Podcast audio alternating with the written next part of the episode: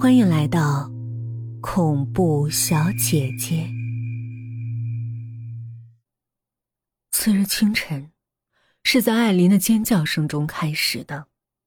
当时，艾琳像中了电一样从床上坐起来，手臂直直的指向窗外，她大叫道：“那个坠楼的女人，那个女人！”潘南从床上爬起来，他先看了看平静的窗外。又看了看胡娟的空床，然后说道：“艾琳，你别演了，胡娟已经去晨读了，演也是白演。”原来，昨晚发生的一切都是艾琳、潘楠、杜峰三个女生策划好的一场戏。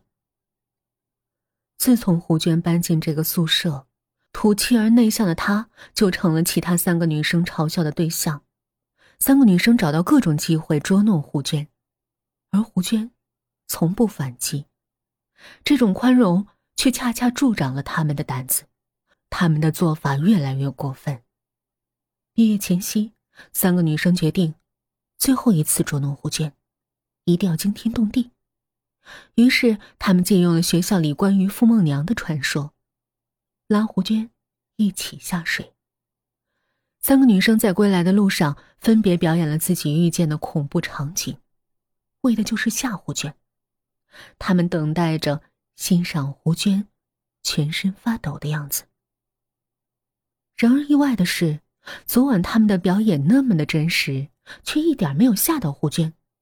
胡娟好像什么事都没发生一样，正常生活。唉，没想到。大学四年最后一次捉弄胡娟，我们居然失败了。杜峰叹息道。艾琳却并没有像往常一样附和，她的脸色依旧苍白的可怕。她颤抖着说：“不，不，不是演的，就就在刚才，我真的看见。”最可怕的场景了。那个坠楼的女人，外对我笑，和小时候一模一样。艾琳的话刚落，蜷在角落的潘南突然大叫起来：“别出来！别出来！”他的手指向宿舍里唯一的一幅画，仿佛有什么东西。就要从画里出来了，那幅画上只有一朵血红的玫瑰。然而，在潘南的眼里，那玫瑰已经变成了破墙而出的女人的尸体。杜峰惊诧极了，他急忙下床。然而，在低头找拖鞋的时候，杜峰突然发现有一张浓妆艳抹的脸从床下。探了出来，对着他诡异的一笑。这不正是他小时候看过的那张脸吗？顿时，宿舍里尖叫声一片。昨晚他们表演的一切，今天全都成真了。那么，他们许下的愿望也会成真吗？早知道凤梦娘真的是灵眼的话，我就不去试了。艾琳一边走一边说着：“今天早晨真是吓死我了。”杜峰也喃喃的说：“哎，关于傅梦娘的传说那么离奇，所以我一开始笃定那不会是真的。哎，现在弄成这样，我也后悔了。没什么可后悔的。”潘楠突然说道：“既然我们都按照傅梦娘说的那样看到了恐怖的场景，那我们的愿望也就能成真了。